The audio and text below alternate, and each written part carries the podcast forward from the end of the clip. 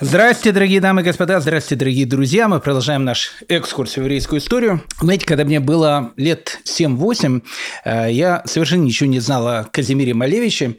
Э, более того, я ничего не слышал о его главном шедевре под названием черный квадрат. Но э, что самое интересное, я абсолютно все знал про белый квадрат. Вы знаете, в 1915 году Казимир Малевич, он создает три своих шедевра, три квадрата. Один назывался черным квадратом, другой назывался красным квадратом, а третий назывался белым квадратом. Так вот, про черные красные, э, как я сказал, я не знал совершенно ничего, а вот про белый э, я знал абсолютно все. И история про этот белый квадрат, его создание меня всегда очень-очень веселила. Тайну белого квадрата э, мне раскрыл мой дедушка, который, я думаю, тоже мало разбирался в творчестве Казимира Малевича, но очень хорошо разбирался в истории про белый квадрат. Имя моего дедушки меня веселило точно так же, как история про создание шедевра «Белый квадрат». Его звали э, Ян Кельмойша Шмиль Михайлович Бличтейн. Когда э, я научился в раннем возрасте выговаривать э, это сложное имя, оно меня тоже всегда очень-очень веселило. Только когда я стал намного старше, я понял о том, что Ян Кельмойша – это Яков Маше, а Шмиль Михайлович – это имя моего прадедушки, Шмуэль Михаэль. Бличтейн – это, как говорил один каббалистический персонаж, фамилия такое. Мой дедушка э, Янкель Мойша э, Шмиль Михайлович Блиштейн родился э, в небольшом местечке Белиловка под Ружином в 1912 году, поэтому он воспитывался в том самом еще дореволюционном еврейском местечке, на его фольклоре, родным языком у него был идыш, Жизнь у него была очень яркая и, э, наверное, очень трагическая по-своему. Он начал войну в 1941 году капитаном медицинской службы, под Киевом попал в окружение и на протяжении трех с половиной лет находился в нацистских концлагерях и был, наверное, один из немногих э, евреев, который прошел все эти семь кругов ада и остался э, живых.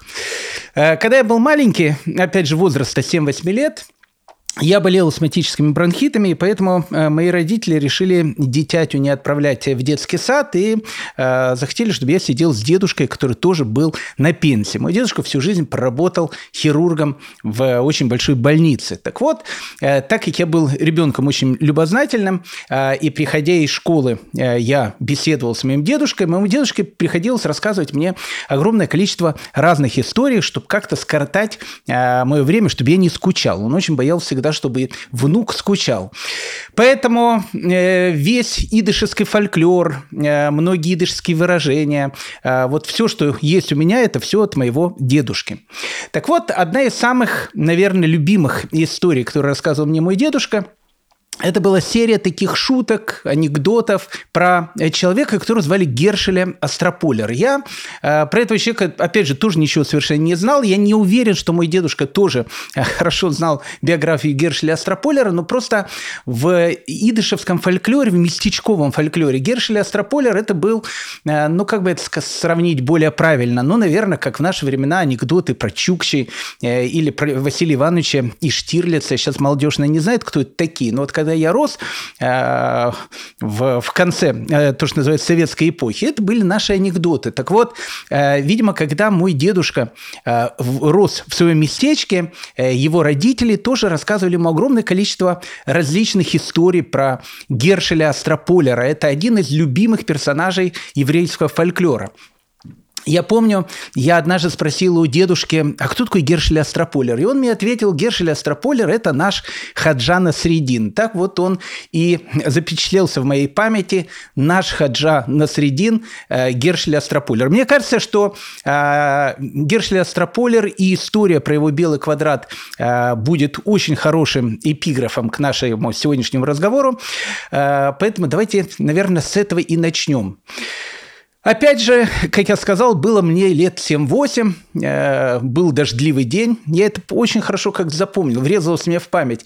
И я спросил у дедушки тогда, расскажи мне еще одну историю про Гершеля Астрополера. Дедушка посмотрел на меня, улыбнулся и сказал про Гершеля Астрополера, ну хорошо, а ты знаешь историю про белый квадрат. Я сказал, что ничего не знаю, и тогда дедушка, э, вот хитро на меня так посмотрев, начал свою историю. Однажды, говорит мне мой дедушка, Гершель Астрополер пришел на рынок э, и решил продать на этом рынке картину. Ну, э, не знаю, как мой дедушка воспринимал эту историю, но для меня, э, который сейчас читает лекции по еврейской истории, конец 18 века, еврей приходит на ярмарку продавать картины, это уже звучит смешно.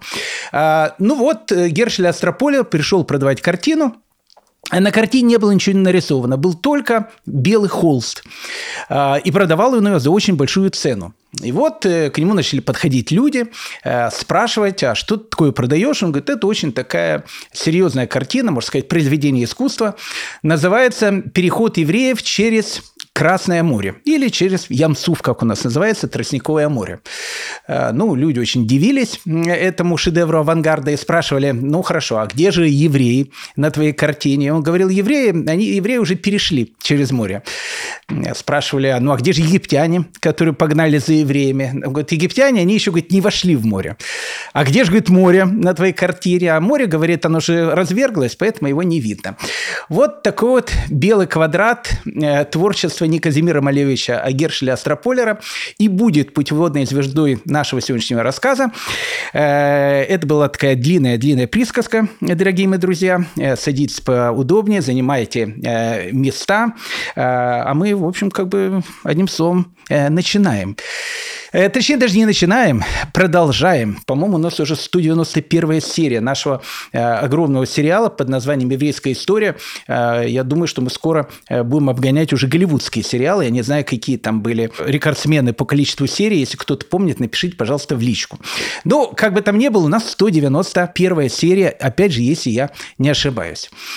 Э, краткое содержание прошлой серии, э, о которой мы э, с вами говорили, это знакомство России с ее новым еврейским населением и так называемый Комитета благоустройства евреев, который заседает с 1801 года.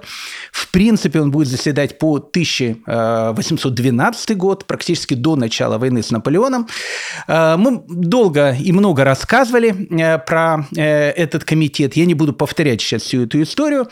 9 декабря 1804 года Комитет о благоустройстве евреев как бы выдает свой такой циркуляр, в котором говорит о том, том, что нужно сделать для того, чтобы евреи приносили пользу России, ну и как бы э, сделать какую-то пользу новым гражданам э, Российской империи, вот этому самому еврейскому населению.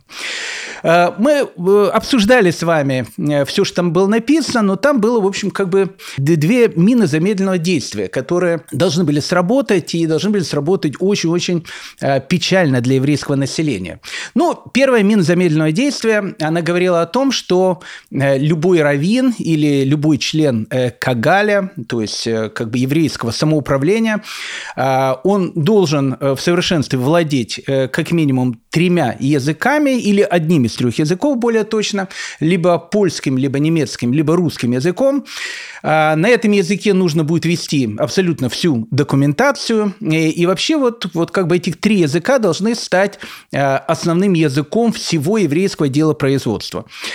Э, ну, как вы понимаете, э, евреи, которые только-только сейчас вошли в состав Российской империи, э, русский язык знали плохо, да и польский с немецким они, может быть, знали, но, в общем, знали тоже не ахти как.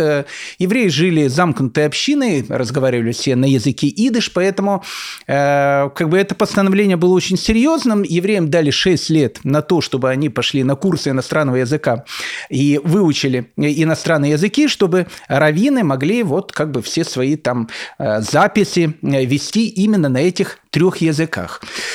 Э, но э, в более позднюю эпоху именно так появится такая должность, которая будет называться казенным раввином. Мы с вами когда-то уже об этом говорили.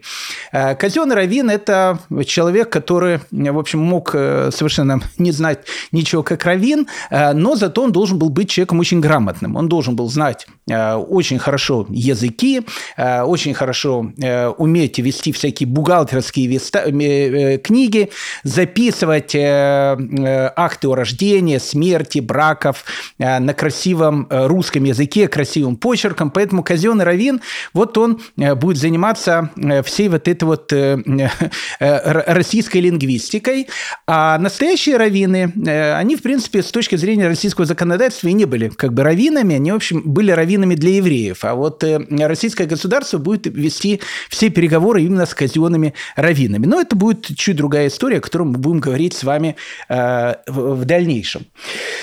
Но э, выучить язык – это не самая большая проблема, которая была у евреев. Самая опасная вещь, которая была описана в этом постановлении, которое называлось «Положение об устройстве евреев», это э, было постановление о том, что к 1 января 1808 года э, все евреи должны будут покинуть э, села и деревни э, и переселиться в местечки и города. Мы с вами говорили о том, что местечко – это маленький такой городок, так э, он называется на польском языке, сейчас он вошел вообще, наверное, во все языки.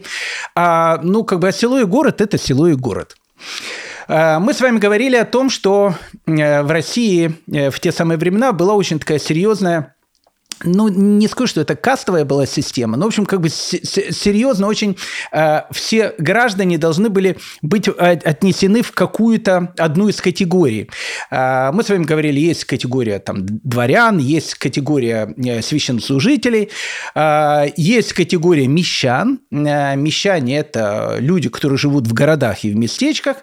Э, и есть категория, э, есть категория крестьян. Крестьяне в России в те времена, как вы знаете, все были крепостными. Поэтому э, было совершенно непонятно э, с точки зрения бюрократической машины, куда э, записывать евреев. Э, потому что в основном они жили в деревнях и селениях. Э, крестьянами их не запишешь, мещанами их тоже не запишешь, потому что они живут в деревнях.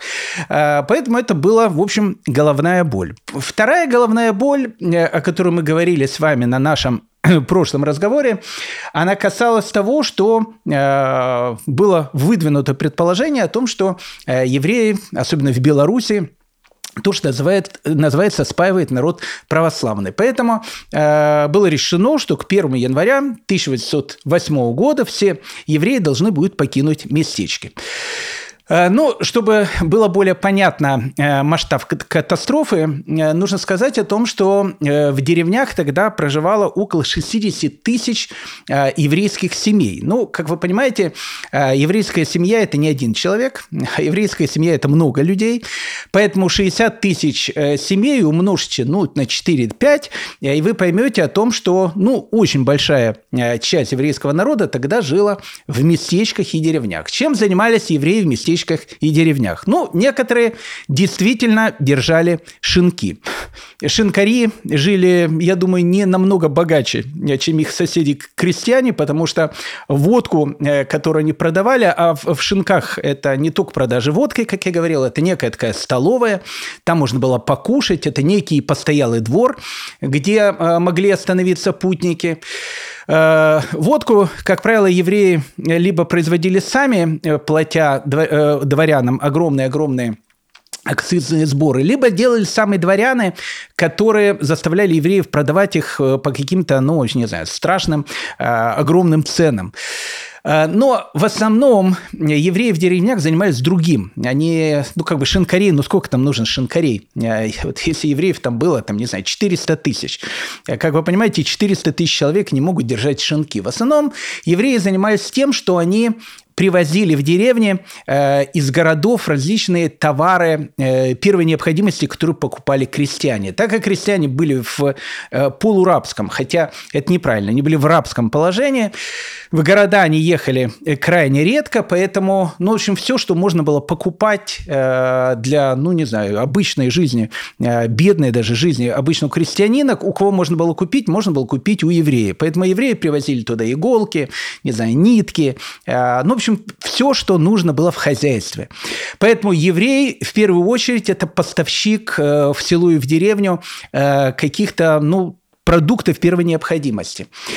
А, еще одна функция, которая была у евреев в деревнях, евреи скупали у крестьян э, урожай и продавали его.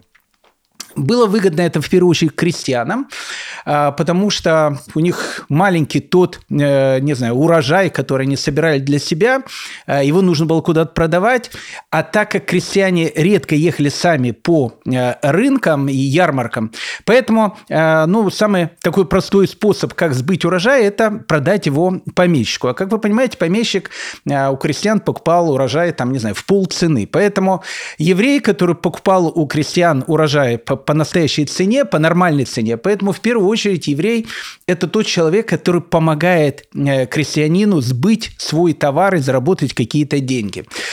Э, поэтому, когда э, стало известно о том, что к 1 января 1808 году евреев начнут выселять из городов, в первую очередь испугались сами помещики, потому что они поняли о том, что, в общем, как бы для их собственных хозяйств это будет огромной катастрофой.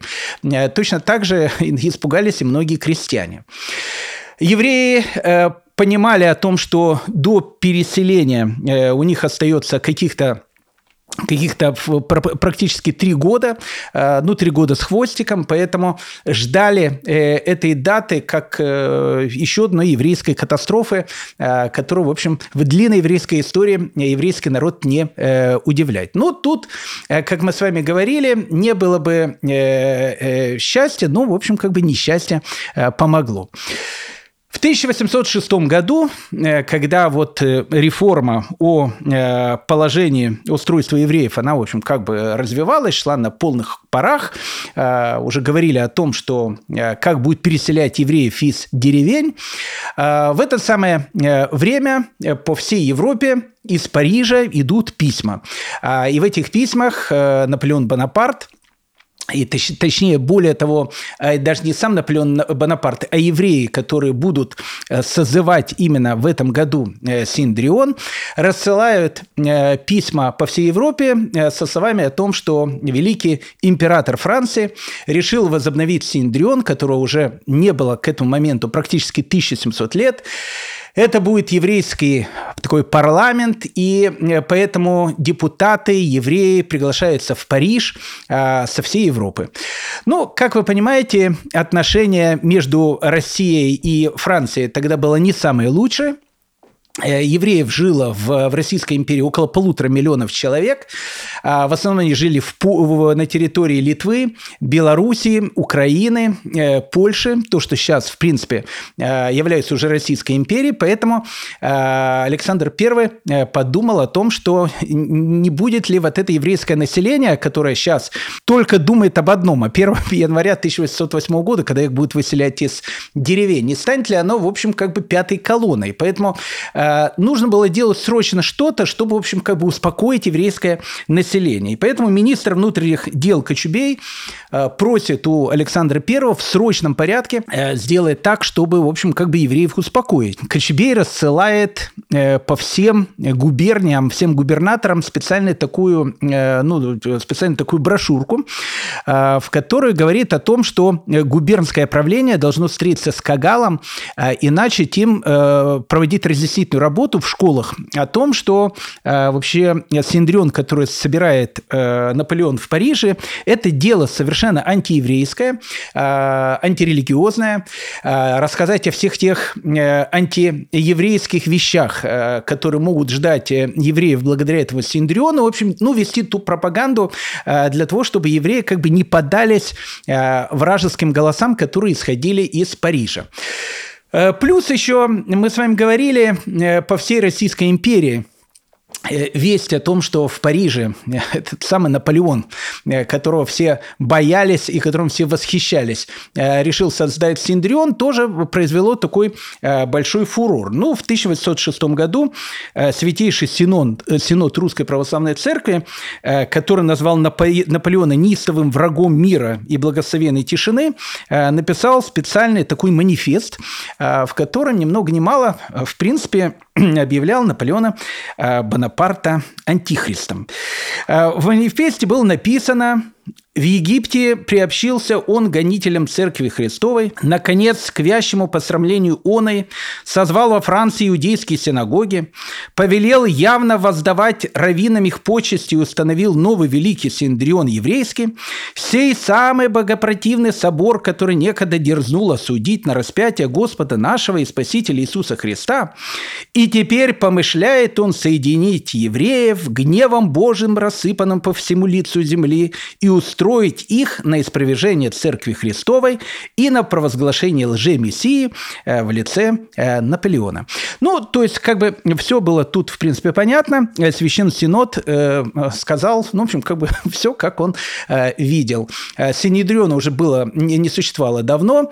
По легенде, которая написана в Евангелии, именно Синдрион присудил к смертной казни Иисуса, что само по себе является, с точки зрения исторической, конечно, такой же шуткой, как история про белый квадрат, о которой я вам рассказал. Ну вот то, что собирается Синдрион, и то, что Франция выступала против религии, то, что Наполеон был таким, ну, не атеистом, но, в общем, человеком далеким, скажем так, от религии, все это вместе рисовало такую картину лжемессии. Лжемессия называется у нас антихристом, поэтому, в общем, как бы три шестерки, Наполеон, в общем, это то, что тогда волновало московскую и петербургскую публику. И поэтому не случайно в 1811 году в Москве э, светские дамы э, решили, в общем, как бы сделать так, чтобы этого антихриста как-то победить. Поэтому э, в, собирались тайно, сделали такую восковую фигуру Наполеона и э, по э, культу Вуду э, начали в него колоть различные иголки, тем самым э, думая о том, что они, в общем, как бы смогут этого мага и чародея, как его назвали тогда в России, э, победить. Но так как ничего не произошло, э, и Наполеон, в общем, как бы то, что называется, здравствовал, отсюда э, московские данные, дамы, они и предположили о том, что Наполеон является порождением э, нечистого духа, и поэтому культом Вуду, в общем, его не победить. Когда стало известно в России о том, что Наполеон заключил брак с Марией Луизой, австрийской принцессой, и расстался с, со своей возлюбленной женой Жозефиной Багарне, в России это тоже вызвало э, огромную такую э, подъем такой духовный, потому что московские питерские светские дамы были уверены о том, что Жозефина Багарне, она сама колдунья, э, и все победы Наполеона, как тогда говорили дамы друг другу, происходят из-за того, что перед самым сражением Жозефина Багарне превращается в голубя, летает на вражеские позиции и видит такого дрона, камикадзе, а может быть не камикадзе, высматривает все тайны врагов. Поэтому э, Наполеон Бонапарт, он, в общем, побеждает. Поэтому, когда он э, оставляет свою э, колдунью Жозефину Багарне и женится на Марии э, Луизе, австрийской принцессе, очень верующей такой католичке, э, все как бы вздохнули и сказали о том, что, видимо, э, существованию э, Наполеона, в общем, остались уже какие-то считанные э, дни, и они по-своему где-то были правы. Поэтому э, в 1806 году из-за всех этих историй с, э, с Индрионом, когда, как бы э, история о том, что евреев 1 января 1808 года нужно будет выселять, как-то приостановили. Более того, Александр I э, разослал э, по всем еврейским общинам некий такой опросник, э, в котором просил у евреев высказаться, что они думают по поводу реформы. Евреи очень благодарили государя-императора, э, но, опять же, просили две вещи. Просили э, дать им чуть больше времени на курсы иностранного языка. И самое главное, они просили отменить ту катастрофу, которая ожидает не только евреев, но и огромное количество э, российского населения, если евреев 1 января 1808 года начнут выселять из деревень. Но тут произошел эффект известной этой каббалистической истории, когда человек падает с сотого этажа, и вот в полете говорит о том, что вот если я бы выжил, я бы стал бы человеком, который ходил бы в синагогу, слушал бы э, уроки на наших э, телеграм-каналах, э, ну, в общем, изменил бы совершенно свою жизнь. И где-то так на этаже 88-м его, в общем, кто-то схватил, а, и, в общем, он как бы оказался на чьем-то балконе, в общем, одним словом остался в живых. Посмотрев о том, что опасность ему уже не угрожает, он вытер пот со своего лба и сказал, это же надо, говорит, какие глупости приходят в полете. Так вот, в 1807 году Россия заключила с Францией так называемый Тильзитский мир, по которому теперь и Франция, и Россия – это братья и навсегда. Примирилась Россия-матушка с вражеским Западом. Ну и, в общем, как бы, знаете, все хорошо. И поэтому после заключения вот этого Тильзитского мира Александр I сказал, что никаких остановок реформы не будет. Будет проходить выселение тремя этапами. Э, первый этап начнется 1 января 1908 года, тогда нужно будет переселить одну треть еврейского населения. В 1809 году еще одну треть, и в 1810 году э, оставшуюся одну треть евреев нужно будет выселить из сел и, в общем, переселить их э, в местечки и в города, где, вы понимаете, евреев ничего совершенно не ждало. Поэтому, когда наступила эта страшная дата 1 января 1800 1908 года, и евреев начали выселять из местечек, а, в принципе, э, евреи в местечках бедствовали, точно так же, как они бедствовали на всей территории а, Российской империи. Поэтому и вот вот эти люди, у которых не было абсолютно ничего, э, которые потеряли, ну, которые потеряли абсолютно все. Это были беженцы, э, которых начали просто приводить толпами в местечки, где жило такое же еврейское население, у которого тоже ничего не было, которое тоже бедствовало. Э, получилась, ну, настоящая гуманитарная катастрофа, потому что каких-то евреев там брали по каким-то домам, они ночевали в синагогах, они голодали. Еврейские общины не не могли им помочь толком, потому что они сами бедствовали. И вот уже губернаторы э, начали писать э, со всей Белоруссии и Украины письма в Александру Первому, в этот самый еврейский комитет о том, что, в общем, как бы нужно что-то э, сделать, потому что э, все это переселение закончится какой-то страшно, страшной катастрофой. И Александру Первому ничего не оставалось, как в 1809 году созвать уже третью комиссию вот этого еврейского комитета для того, чтобы решить вопрос, что же все-таки делать с евреями, которые живут в деревнях и селах. Выселение евреев из деревень и сел было приостановлено, приостановлено на три года.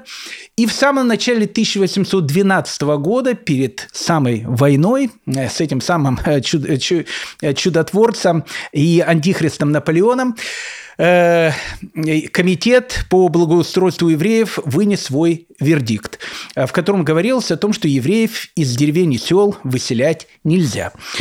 В вердикте было написаны следующие слова – было сказано о том, что э, проблема пьянства в деревнях и селах заключается не в евреев, а в помещиках.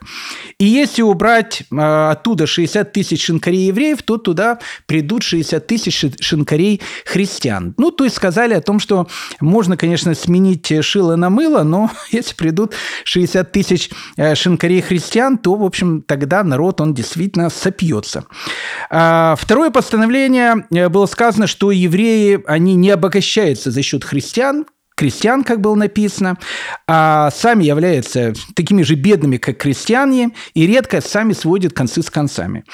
Э, третье было написано, что евреи в деревнях и в селах, они очень являются полезным таким э, звеном, потому что они привозят туда, э, в местечки, из местечек и городов товары и скупают у христиан хлеб. Ну и четвертое заключение вот этого еврейского комитета говорило о том, что если евреев переселить в местечки и в города, то, в принципе, города и местечки, э, которые сами бедствуют, не смогут принять евреев, и, опять же, это все закончится а, большой катастрофой как для еврейского населения, так и для крестьян и помещиков, откуда уходят евреи. Поэтому к началу 1812 года евреи, э, которые жили в деревнях и в э, селах а, огромной Российской империи, на время вздохнули, а, но впереди их ожидало новое э, приключение – война с Наполеоном 1812 года, о которой мы с вами будем более подробно говорить, но это будет чуть позже. А сейчас, дорогие мои друзья, давайте мы сделаем, ну, как бы все-таки у нас же сериал по закону Э, жанра мы э, сейчас э, напишем, а в это время, в это время, как обычно, знаете, показывают на экране, пишется там, ну, давайте напишем какой-то там город, и лучше всего напишем город Корец, лето 1780 года. Мы с вами переселились на Украину. Э, как мы с вами говорили, эм, Украина, ну то, что сейчас представляет современную Украину, э, с ее еврейским населением стала э, входить в, на территорию, в территорию Российской империи после второго и третьего раздела Польши. Мы уже эти даты, по-моему, нас ночью сейчас разбуди, будем помнить. Второй раздел Польши 1700, 1793 и третий раздел Польши 1795 год. Э, в основном евреи, э, о которых мы с вами говорили, это были евреи Белоруссии, которые, в общем, попали в Российскую империю после первого раздела Польши 1772 года. Поэтому э, вся эта борьба, которая была с хасидизмом, э, она, в общем, и все вот эти вот э, баталии, которые были, они в основном были на территории э, Беларуси, ну и Литвы, если так можно сказать. На территории Украины э, хасидизм, то, что называется, победил ну, практически без боя. Э, мы с вами говорили о том, что ну, исторически так э, произошло, что Украина вот в результате всех этих бедствий, которые начинались с Богдана Хмельницкого, она намного более страдала, чем Белоруссия и Литва, поэтому население, которое там жило, это было крайне бедное население. Э, уровень еврейской учености на Украине был ну, намного меньше, чем в Литве. Ну и поэтому, в принципе, еще и до Балшемтова э, литовские и украинские евреи, э, ну, тогда они были не украинские, они были тогда, не знаю, там, польскими евреями, ну, жили на территории современной Украины, они друг к другу относились, ну, скажем так, с, таки, с такой э, настороженностью. Помните, мы начали наш рассказ с воспоминания про моего дедушку – Ян Кель Мойши Шмель Михайловича. Э, один из его рассказов, я помню, он мне рассказывал о том, что, говорит, у нас, говорит, есть очень много разных историй, я помню даже эти истории, которые мне рассказывал про литовцев. Э, ну, литовцы это имелось в первую очередь литовские евреи. Так как дедушка э, родился под Ружином, был он ружинским хасидом, во всяком случае, его родители были ружские хасиды, и все мои предки, ну, кроме одного дедушки, который как раз был шестаком, они все были хасидами, шестаки как раз были литаимами, они были из Новогрудока, из Навардака. Э, поэтому э, как бы для моего дедушки Хасида, э, литваки, это было ну, не то, что, что чужое, но это что-то было что-то совершенно другое. Поэтому на Украине люди были более простые, менее грамотные, чем в Литве. Поэтому хасидизм с его идеей, которая обращалась, ну, скажем так, к простым еврейским массам, был принят на Украине, можно сказать, на ура.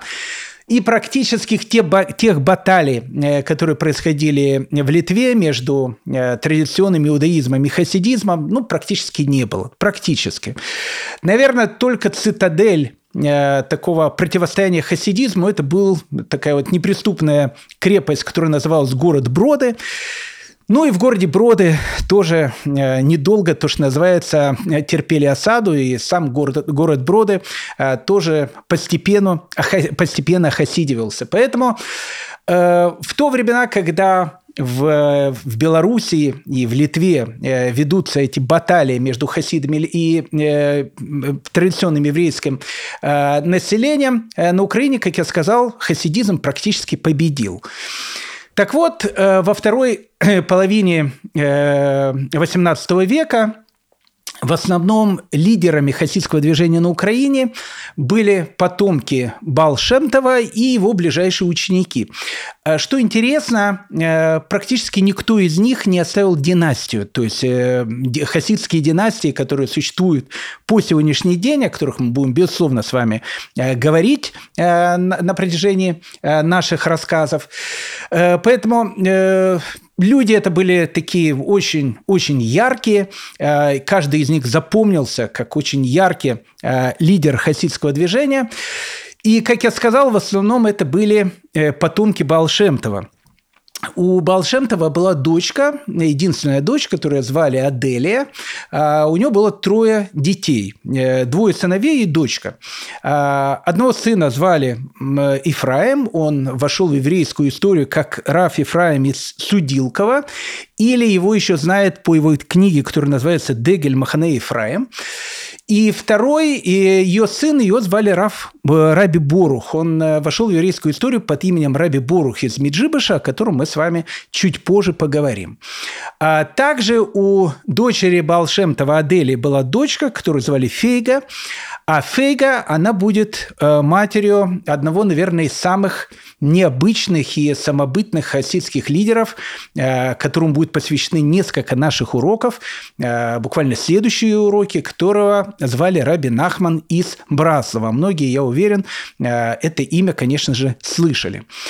Также э, лидерами хасидского движения э, тогда на территории современной Украины были два таких человека, которые, опять же, были ближайшими э, учениками э, Балшемтова. Это Раф Пинхас из Корица и Рафихиль Михал из Злочева.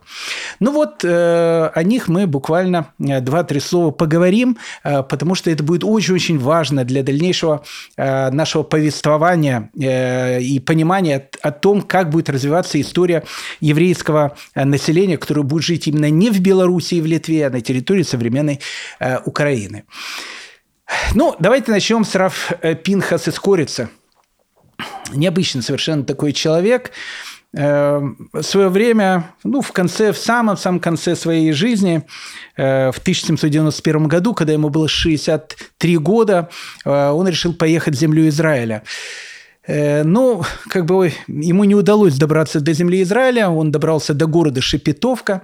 В Шепетовке он заболел и умер. И вот э, э, Шепетовка, когда я был маленький, она у меня почему-то была в памяти, потому что там Павка Корчагин строил одноколейку. Вот как-то так она у меня в те постсоветские и позднесоветские времена как-то улеглась в голове. Но на самом деле для еврейского народа Шепетовка в первую очередь это место место упокоения вот этого великого человека, которого звали Раф Пинхас из Курица. У Раф Пинхас из Курицы была фамилия, э, его звали Пинхас Шапира. А, Причем, что интересно, э, что тогда практически ни у каких евреев фамилий не было. А, так как э, Раф Пинхас из Курица, как я сказал, умер в 1791 году, а евреям Российской империи фамилии начали давать только в 1804 году. Поэтому возникает вопрос, почему у всех фамилий нету, а у Раф Пинхаса есть, в общем, как бы известная фамилия Шапира, прям как из анекдотов. Дело в том, что Шапира э, точно так же, как Лурье, Э, или Ландау, э, ну, или как Рапопорты, ну, можно еще такие фамилии привести, они являлись действительно древними родовыми фамилиями, которые существовали в еврейских семьях еще до того, пока официально не начали вводить фамилии. Рафпинхас э, знал историю своей семьи, все Шапира, они происходят из немецкого города Шпейра, отсюда, в принципе, и фамилия Шапира. А, предки Рафпинхас э, из Корица, э, они покинули Шпеер в 1348 году, когда была страшная эпидемия чумы. В Шпеере был страшный погром, евреев обвиняли в том, что чуму в Европе, в общем, распространяет именно они, а кто же еще может распространять? И поэтому в 1348 году его предки э, начали переселяться в Восточную Европу. Поэтому, в принципе, предки Рафпинхаса Шапира, они жили жили вот на территории Восточной Европы э, еще, э, ну, скажем так, задолго до того момента, когда в конце 15-го, начале 16 века из Германии начинается э, вот именно на эти территории, территории там Польши, Литвы, там Богемии, массовая иммиграция из Германии. Рафвенхас из Корица родился в Шклове, про этот город мы с вами много говорили, так как Шклов – это Литва, э, ну, сейчас это Белоруссия, тогда это все называлось Литва, э, поэтому, соответственно, он получил очень серьезное, то, что называется, литовское образование. Когда он был совсем еще э, юным таким ребенком, его родители переехали в Мариуполь, мы не знаем почему, и, в общем, в принципе, с этого момента жизнь Равпинхаса с Корец напрямую была связана с Украиной, ну, во всяком случае, с той территорией, территории, которая Украиной называется сейчас.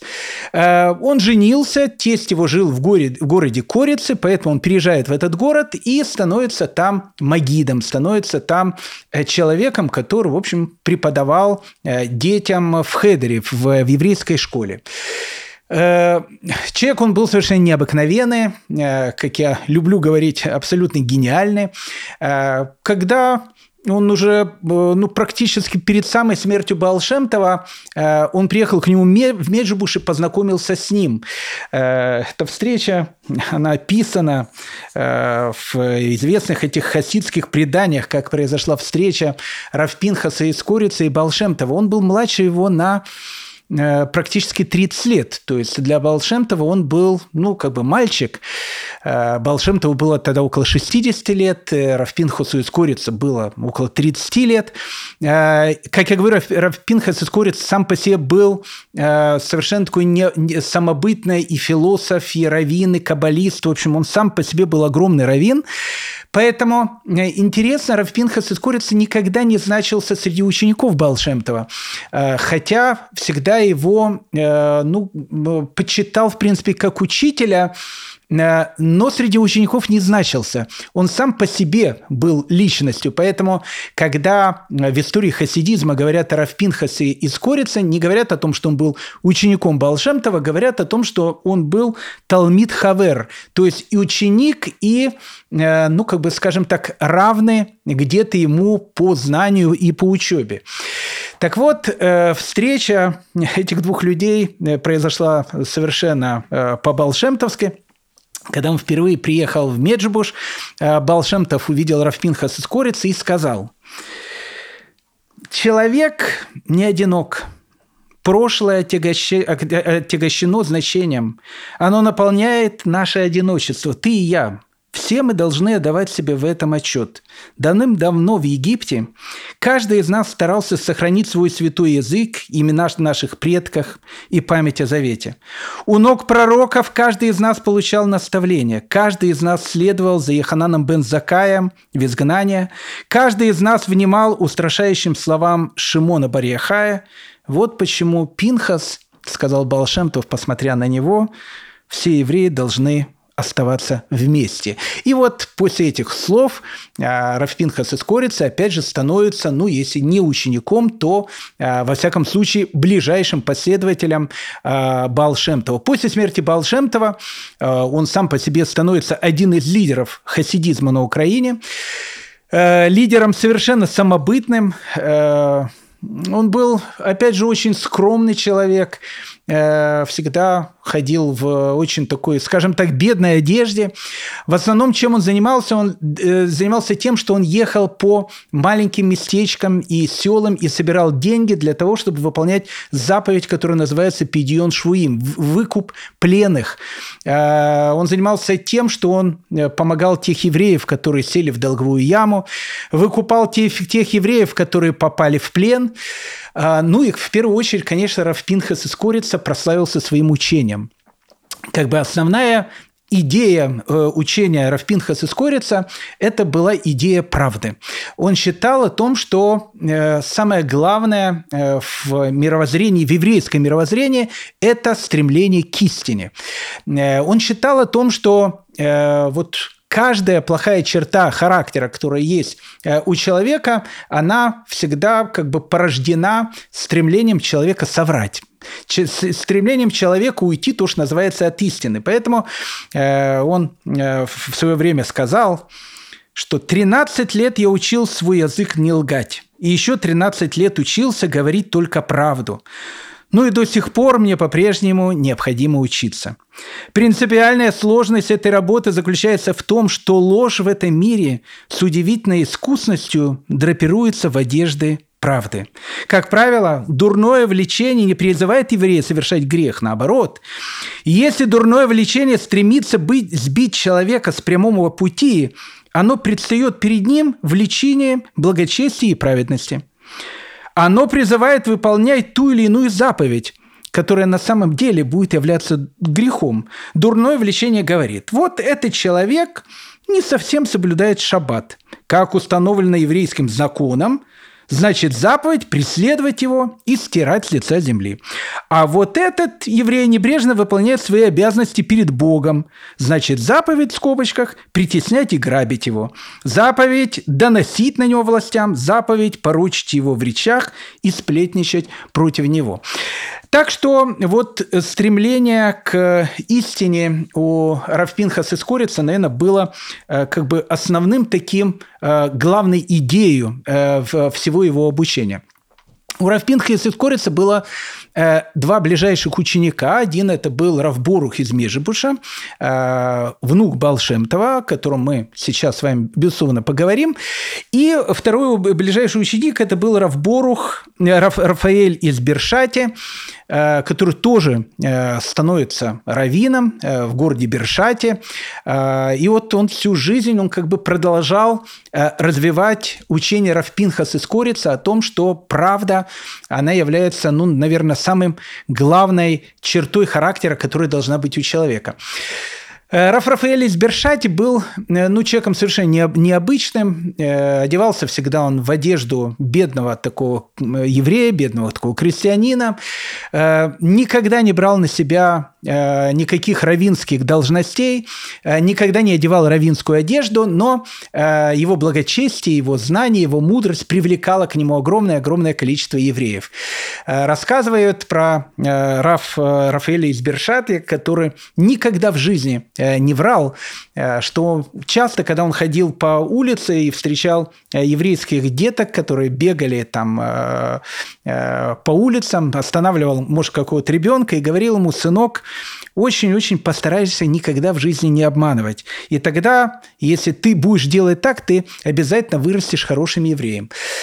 Однажды говорят, что э, сын Раф Рафаэля из Бершати соврал. Я не знаю, в чем он соврал, э, но, во всяком случае, так посчитал отец. И э, отец посчитал его мертвым. Он даже, как э, говорят, э, сидел 7 дней траура по нему, как по мертвому сыну, э, потому что он не мог смириться с той мыслью о том, что его сын может соврать. Интересно, что сам э, Рафаэль из Бершати тоже, наверное, и, скончался, и ушел из этого мира, а также из стремления в правде. Рассказывает о том, что однажды э, местные власти, э, они поймали еврея, который занимался контрабандой, и его начинали судить, тогда за контрабанду э, можно было либо э, очень хорошо полететь в Сибирь, или точнее даже поехать в Сибирь на каторгу, а можно было даже и лишиться жизни. Потому что, в принципе, статья в те времена это была очень-очень такая жестокая. И так как Раф Рафаэль Бершата, Бершаты очень хорошо был знаком с этим человеком, его должны были пригласить на суд свидетелем. И, ну, как бы он был главным свидетелем того, что э, на вопрос, занимается Рабинович контрабандой или нет, он должен был ответить либо да, либо нет. Но так как Рафаэль Бершаты э, знал о том, что он занимается контрабандой, и так как он в жизни никогда не обманывал, э, хасидская история говорит о том, что он просил Всевышнего целую ночь, чтобы он забрал его душу, чтобы он не навредил другому еврею, и чтобы он, опять же, никогда не нарушил свой запрет врать. И написано о том, что к утру э, Рафаэль из Бершата, он был найден мертвым. Вот эти вот были э, необычные люди, которые были э, лидерами зарождающего на Украине хасидского движения. А, но мы с вами все-таки переходим сейчас к тому, с чего мы начинали нашу историю. А наша история все-таки называется э, еврейский э, Хаджан Назритин Раф э, Гершеле Астрополер. Поэтому мы э, подходим именно к этой личности, к личности этого художника, который, в общем, в принципе, рисовал белые квадраты. А, для того, чтобы рассказать об этом необыкновенном человеке, который живет плюс-минус, не плюс-минус, а живет именно в эту же эпоху а, и живет э, в тех же самых украинских местечках, о которых мы с вами говорим, а, безусловно, нам нужно два-три слова сказать про человека, при дворе которого, если так можно сказать, он прожил вторую часть своей жизни. Раб, Раби Борух из Миджибаша. Как мы сказали, Раби Борух из Меджибыша э, был внуком Балшемтова. Он был ближайшим учеником Раф Пинхаса из Корица. Э, какое-то время учился в Межириче у Магиды из Межирича, о котором мы тоже с вами э, долгое время говорили. Когда он был относительно молодым человеком, э, он стал раввином города Тульчин. И вот после Тульчина у него произошла какая-то Э, ну, такая очень большая, ну, как бы сейчас, наверное, сейчас бы, наверное, сейчас сказали, э, такая психологическая травма. Э, дело в том, что город Тульчин, где он равенствовал, приблизительно за 130 лет до этого там произошла страшная катастрофа. Катастрофа эта произошла во время страшной резни Богдана Хмельницкого, когда он практически уничтожает все еврейское население Украины. И вот Тульчинская резня, она э, особенно произвела э, огромное впечатление на молодого э, Раби Боруха. Ну, как и в любом местечке, тогда там погибло огромное количество людей. И когда казаки Богдана Хмельницкого вошли в Тульчин, они собрали всю еврейскую общину, э, воткнули в землю э, флаг казацкий э, и сказали о том, что тот, кто подходит к флагу, целует крест и принимает христианство, тот остается в живых. Не просто в живых, он остается жить в этом городе и даже еще получает определенное вознаграждение. Тот, кто отказывается подойти к этому флагу, он будет уничтожен. И нам это, наверное, трудно сейчас понять, э, но вся община, еврейская община Тульчина не подошла к флагу, ни одного человека. И было вырезано э, ну, все население города. Мужчины, женщины, дети. Э, это была страшная резня, кровь лилась рекой тогда по Тульчину. И вот Раби Борух из Меджирича, из Меджибуша, как его будут назвать в дальнейшем, тогда он был Раби Борух из Тульчина, он не мог э, долгое время оставаться в этом городе, потому что вот эта вот история, э, которая там произошла, он говорил, что голоса убиенных там, они как бы ему слышались. То есть, ну, в общем, э, одним словом, он из, из Тульчина уехал. И вот воспоминание об этой катастрофе, которая произошла в Тульчине, она как бы сопровождала всю его жизнь. Он приехал в Меджибуш, э, становится там э, раввином в 1753 году, ну и был там раввином до конца своей жизни. Он не просто был раввином, он еще был хасидским рэбе, а на Украине э, тогда начинает появляться уже как бы э, немножко такая вот новая, э, ну для нас, во всяком случае, э, внешний вид хасидского рэба. В Беларуси такого э, не было, вот на Украине он начинает появляться. То есть хасидский рэба, э, он становится человеком, который держит свой двор. Поэтому Магит из Меджирич, э, в принципе, жил, э, прошу прощения, Райборух из Меджибуша жил в Меджибуше не хуже, чем многие польские и украинские магнаты, которые жили рядом с ним. У него был огромный такой дом, который больше походил на дворец. Он жил в такой роскоши. В этом была определенная идея, потому что хасидский двор, он таки назывался двор то есть слово «хацер». Вот есть двор царский, а это двор был э, хасидского рэба, к которому приезжали его ученики. Вот они должны были э, видеть его э, величие и вспоминать о том, что у евреев когда-то тоже было царство, и евреи когда-то тоже жили на своей земле, у них когда-то были свои цари, пророки. И вот, наблюдая за ну, такой царской жизнью своего духовного руководителя, каждому из них приходила вот такая вот идея в, идея в голову, воспоминание, что наступит еще времена, когда э, мы точно так же вернемся в свою землю и точно так же будем жить, как мы жили когда-то в древние времена. Мы поговорим еще об этой идее э, хасидских дворов. Но э, так как, как, как я сказал, Райбурух из Меджибуша, у него был такой очень такой богатый хасидский двор, огромное количество учеников к нему приходило в Меджибуш, Э, одним из таких, наверное, главных персонажей его хасидского двора как раз и становится герой нашего повествования, к которому мы подходим уже к конце нашего урока, Рав Гершель Астрополер. Он при дворе Раби Буруха из Меджибуш, из Меджибуша работал то, что называется батханом или по-русски шутом. Но опять же, э, у евреев не было э, шутов э, Балакиревых, которые были там у, не знаю, там королей и богатых магнатов, которые там издевались над людьми с какими-то, какими-то, не знаю, там ущербами, если это были карлики или люди, которые там, ну, страдали какими-то болезнями и над ним просто смеялись.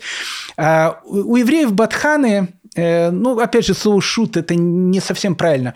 Батханы, знаете, кто это? Юмористы. Э, это такие, ну, такие жванецкие э, той самой, той самой эпохи. В еврейской культуре батханы – это целая традиция. Допустим, на свадьбах испокон веков были батханы. То есть он не только, ну, давайте назовем это тамадой, но это такой, знаете, такой еврейский тамада.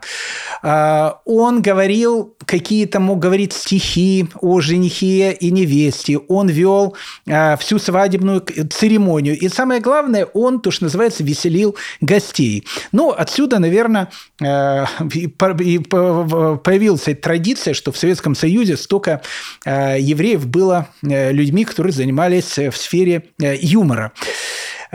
Всех их перечислять не буду, потому что и так вы их всех знаете.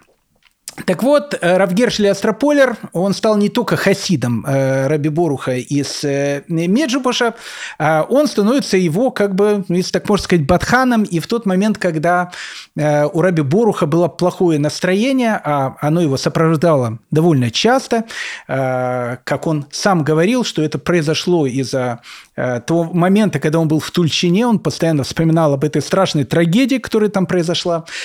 Человека, который выводил Раби Боруха из э, вот этого э, состояния плохого настроения как раз и был э, Рабгершель Астрополер. Равгершер Астрополер – фигура совершенно, ну, совершенно историческая. Это не Хаджана Средин. Опять же, я не хочу сказать, что Хаджана Средин – фигура не историческая. Но, во всяком случае, как говорил один каббалист усы, лапы и хвост, вот мои документы. Э, в принципе, э, если у еврея есть памятник, на котором написано, что он там похоронен, э, то можно сказать о том, что мы знаем не только, что человек был, мы даже знаем, где он похоронен. Так вот, в городе героя Меджибуше, куда, я боюсь, мне не скоро еще суждено будет попасть, хотя я очень люблю этот город, там похоронен Балшемтов, и недалеко от захоронения Балшемтова и недалеко переход захоронения Равбуруха из Меджибуша э, как раз, ну, не то, что недалеко, это там 5-10 метров, э, находится и э, могила этого необыкновенного человека Равгершема Астрополер. Там и написаны годы его жизни 1757 1811 год. Так что э, вся вот эта вот история про выселение евреев из деревень и так дальше, она так или иначе, Граф Астрополер тоже был свидетелем э, всех этих событий. А, Раф Гершель Астрополер, как вы понимаете, так как фамилии э, в те времена не было, хотя я думаю, что у него фамилия, наверное, была, потому что в 1904 году уже начали евреям давать фамилии. Э, Астрополер – это э, название местечка, из которого он пришел, в котором он родился, местечко Астрополь. Надо сказать, что у Равгершема Астрополера были очень великие предки. Его прадедушка, он был э, раввином этого местечка, известный Рав Шимшан из Астрополера величайший каббалист, э, величайший раввин. Он как раз и погиб, э, один, наверное, из первых в этой страшной резне 1648 года, э, резне, которую устроил Богдан Хмельницкий со своими головорезами. Поэтому его прославленный дедушка Равшимшан Астрополер, он, в общем, как бы входит очень в еврейскую историю. Поэтому наш герой Равгершем Астрополер, он родился в городе Астрополь, и многие его таки называют Равгершем Астрополер, потому что он э, был не каким-то неучем, он был человеком очень-очень грамотным, э, он был раввином. Э, в Астрополе, в Астрополе, где он жил, он занимался тем, что он был шуйхетом. Но проблема э, у Раф э, Гершема, или Гершеля, как его называли, она заключалась в том, что у него был очень-очень, то, что называется, острый язык. Ну, то есть он, скажем, был таким э, живанецким второй половине 18 века. Поэтому он часто говорил какие-то монологи свои, и многие люди обижались. И поэтому, когда Раф Гершель Астропулер, будучи шойхи, там, резняком в этом городе поссорился Э, с несколькими довольно богатыми э, людьми этого местечка, сказав о них в юморе, эпиграмму на них сочинив, э, ему пришлось покинуть свой, свое родное местечко Астрополь и, в общем, начать свое длительное путешествие по просторам современной Украины. Ну, наверное, Равгершелем Астрополер уже обладал э, таран, талантами еврейского юмориства, я думаю, с самого такого рождения, потому что, ну, одна из первых его историй – которую он сам про себя рассказывал, э, заключалась в ну, вот одной из первых его воспоминаний детства.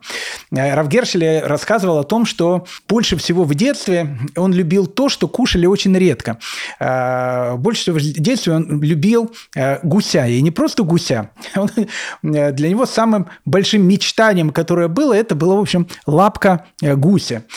Так как семья его жила довольно бедно, поэтому гусь на столе был тоже не очень часто – и вот, когда э, Рабгершель Астрополер был еще, ну, то, что называется, э, молодым, э, это не молодым, он еще был ребенком, мальчиком, мама э, испекла э, перед шабатом э, такого большого гуся для того, чтобы, в общем, всей семье сделать такой, то, что называется, э, праздник. Ну, когда э, на столе уже лежал этот гусь, так получилось, что в комнате никого не было, Равгершеля не выдержал, э, зашел в эту комнату, взял лапку э, гуся и, в общем, ее скушал. Ну и когда вся семья села за стол, Э, вдруг было обнаружено о том, что у гуся есть только одна лапка. И тогда папа э, строго посмотрел на Гершеля и спросил у него, э, Гершеля, скажи, пожалуйста, не видел ли ты вторую лапку этого гуся? На что Раб Гершель сказал, нет, конечно, не видел. Просто говорит, знаешь, говорит, папа, у нашего говорит, гуся только одна лапка. Э, ну, папа сказал ему, да, говорит, ты уверен? Мне кажется, говорит, что тебе пульс шабата нужно будет, э, ну, как бы ремнем э, посчитать количество лапок, которые есть у гуся. Он говорит, папа, если, говорит, ты мне не веришь, я тебе готов это доказать. Ну, и папа говорит, ну, хорошо, докажи. И они с папой, значит, выходят к пруду, который там был рядом, и встречают гуся, который стоит на одной ноге. И говорит ему э, э, Гершель, говорит папе, папа, вот видишь, у этого гуся, ведь у него только одна нога. Ну, папа засмеялся, говорит, знаешь, говорит, сынок, сейчас я тебе говорит, покажу. Одна нога. Он взял, хлопнул, э, гусь испугался, вытащил вторую ногу и, в общем, убежал в озеро. И он говорит, видишь, сынок, у гуся, говорит, не одна нога, у него, говорит, две ноги. Надо было только хлопнуть, и у него бы сразу появилась вторая нога. Ну и э, Гершель посмотрел на папу и говорил, пап, знаешь, говорит, если бы ты за столом тоже хлопнул бы, э, у нашего одноногого гуся тоже бы появилась вот эта вторая дополнительная нога. Поэтому э, такими шутками Раф Гершель, э, как вы понимаете, э, он завоевал всеобщую любовь, ну и завоевал, конечно, э, критику тех, кого он, э, над кем он иногда подшучивал. Вообще папа в творчестве Равгершеля Астропулера, его папа, занимал такое большое э, значение, э, огромное количество историй, он рассказывает про своего папу, э, когда вот он, ну, как бы был изгнан из Астрополя и путешествовал по просторам Украины, рассказывает о том, что он однажды взял и зашел в какую-то гостиницу, денег у него совершенно не было, он нищенствовал, ну вот он пришел туда, сел за стол, э, ну, корчмарь э, подходит, посмотрел, увидел, что, видимо, с клиента денег не дождешься.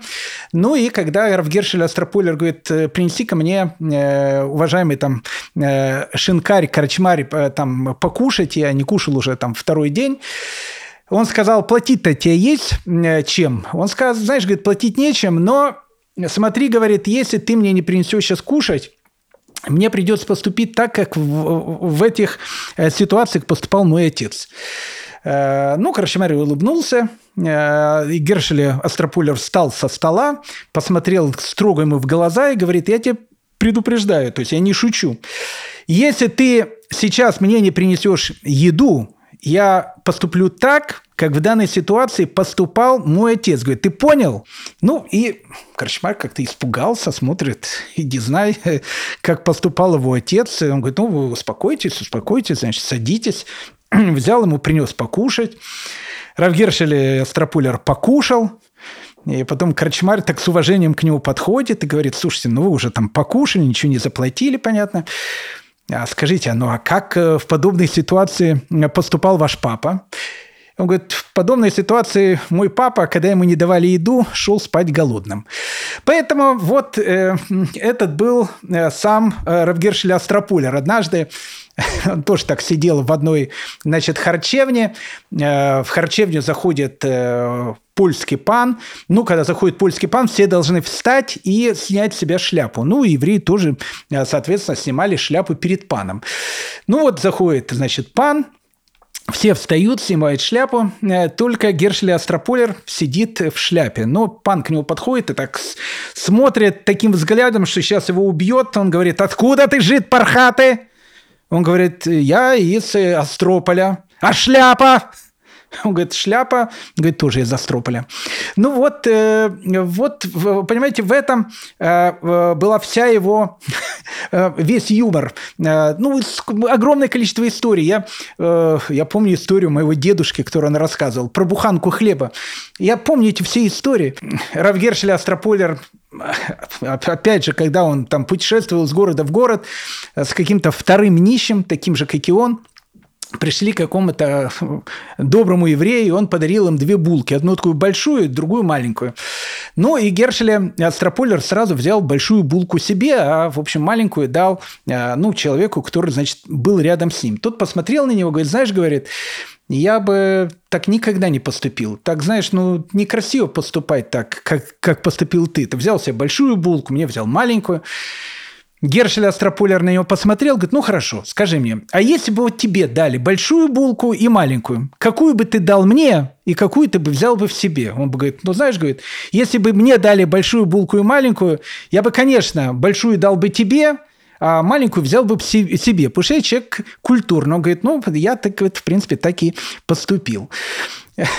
Э, рассказывает, что однажды, э, когда он уже был в э, Меджибуше, а он, опять же, появился в Меджибуше, потому что однажды путешествуя, он зашел, пришел в Меджибуш, встретил там Раби Боруха, ну, опять же, встретил как Хасид Ребе. Э, что-то пошутил, и э, Раф Борух из Меджибуша настолько его полюбил, что он попросил, чтобы он остался в Меджибуше, вот, и, в общем, как бы был, э, то, что называется, при его дворе. И с этого момента, в принципе, начинается этап жизни Гершеля Астрополера, когда он будет жить в Меджибуше. Так рассказываю, что однажды он пришел там, в синагогу, и говорит, знаете, говорит, я хочу прочесть молитву Агамель. Ну, молитву Агамель в синагоге читают обычно тогда, когда человек избавляется от страшной опасности. И, ну, как бы вся синагога, она вся была как бы напугана, значит, какая-то была очень большая опасность у Гершеля Астрополера, не знаю, там, бандиты на большой дороге, иди знай, что могло произойти. И они спрашивают, «Э, расскажи, а что с тобой произошло?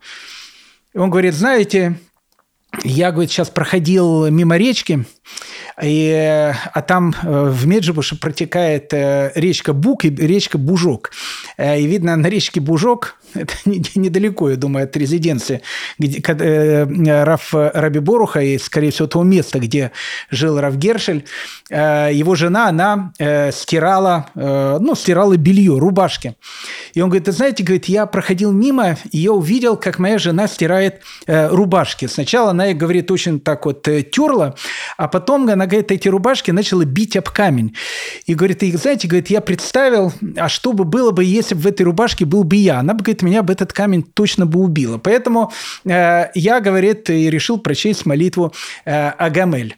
Э, так как он бедствовал, и жена Раби Гершема постоянно э, этим была очень недовольна, однажды она ему сказала, ну, слушай, вообще бедствовать так больше невозможно. У нас, говорит, мужик в доме есть или нет? Ты можешь заработать хотя бы копейку?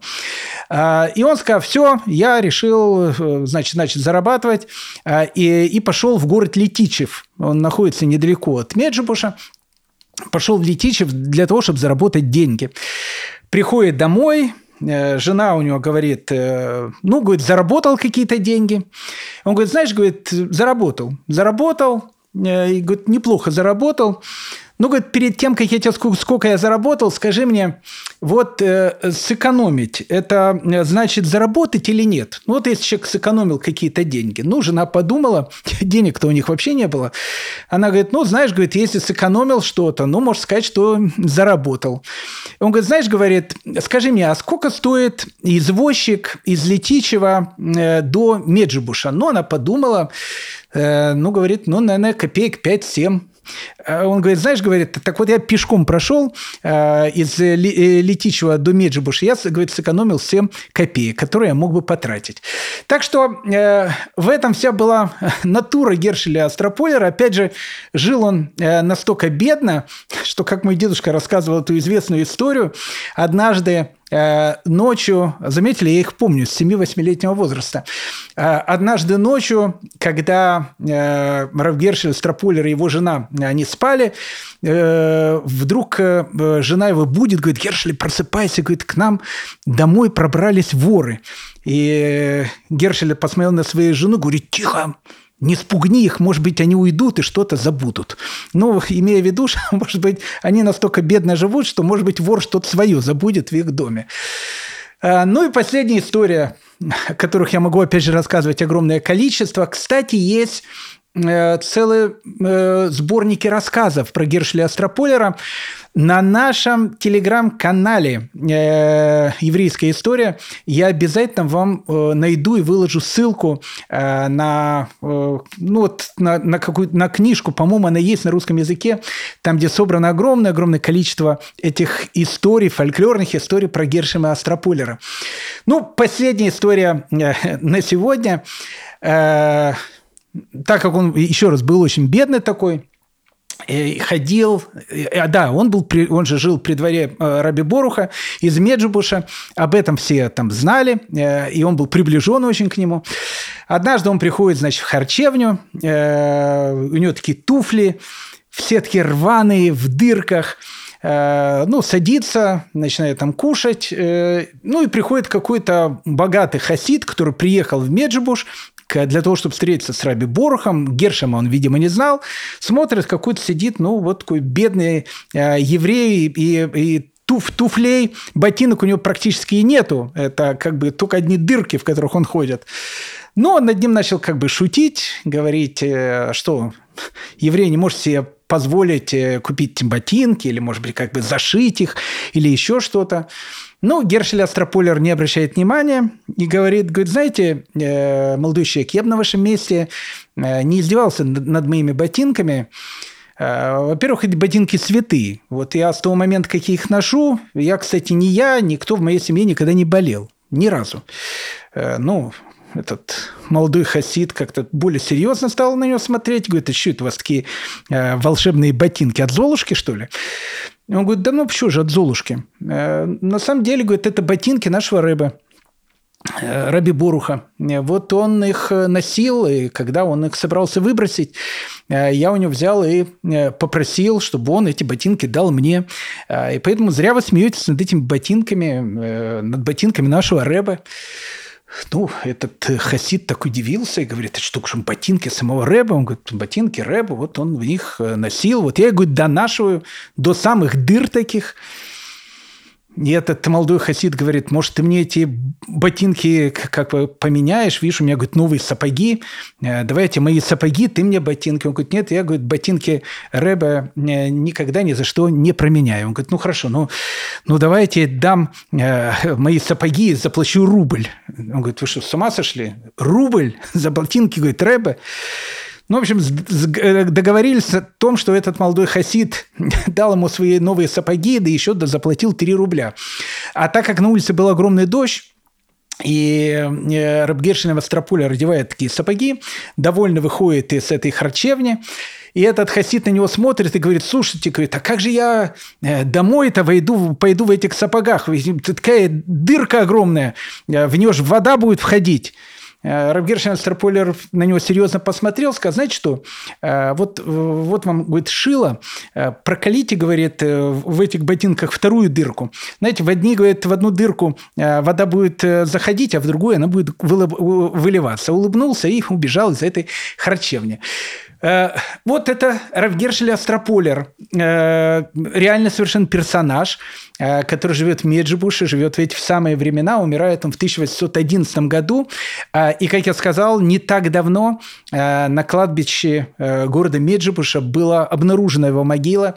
И поэтому не знаю, через какое время можно будет еще ехать в город Меджибуш. Но надеюсь, что когда-то что туда можно будет поехать. Вот когда будет мир, и туда можно будет поехать, э, обязательно нужно будет пойти на могилу этого необыкновенного человека, Гершема из Астрополера. Араби, Медж... Араби Борух из э, э, Меджибуша он тоже был таким очень-очень самобытным раввином. Есть одно известное его высказывание. Однажды к нему пришел его внук, и ну, пришел внук и плачет, и Раби Борух спрашивает у него, почему он плачет. И он говорит, знаешь, говорит, пап, я, говорит, играл с детьми в прятки, э, я спрятался, а они перестали играть в прятки, меня не искали. И вот я вот сидел, спрятавшись, а меня никто не искал. И вот я вот вышел, мне стало очень обидно, э, и поэтому я начал плакать. И тогда Раби Борух посмотрел на своего внука и сказал ему, знаешь, говорит, так и в жизни происходит. Иногда Бог спрячется в этом мире, а человек его не ищет. И Бог говорит, как мне обидно, я спрятался, хочу, чтобы меня человек нашел, а он даже не хочет начинать этот поиск. Это слова Раби Боруха из э, Меджибуша. Но вся эта история, о которой мы э, говорили, она подходит к 1772 году. А, именно в этот год происходит первый раздел Польши, и именно в этот год э, в семье внучки Балшемтова, э, сестре Раби Буруха из Меджирич, Фейги и ее мужа Равсимхи бен Нахмана и появляется на свет э, их э, ребенок. В принципе, я думаю, что он даже был, был первенец в этой семье которого э, при рождении назвали именем Нахман. Не случайно Нахман, потому что э, его дедушкой, то есть отцом его э, папы Равсимхи, был известный Раф Нахман из э, Городеньки, э, один из ближайших учеников Балшемтова, который в 1764 году переехал с группой учеников Балшемтова в землю Израиля. Умер он в Твери, до сих пор в Твери на старом Тверятском кладбище есть могила этого большого праведника. Итак, в 1772 году в Меджибуше рождается правнук Баал Шамтова, Раби Нахман, которому суждено будет войти в еврейскую историю под именем Раби Нахман из Браслова. Один, наверное, из самых самобытных э, еврейских раввинов, э, раввин, который в конце своей жизни рассказывал сказки, и эти сказки, они заставляют каждого из нас не заснуть, а проснуться именно то, что и хотел э, от нас э, вот этот великий человек. Рабин Ахман Избрасова герой следующих наших двух серий. Рабин Ахман Избрасова – его время. Так что, дорогие мои друзья, спасибо вам огромное, что вы были вместе со мной на нашем уроке. Э, вам всего самого доброго и лучшего. Э, так что до следующей э, серии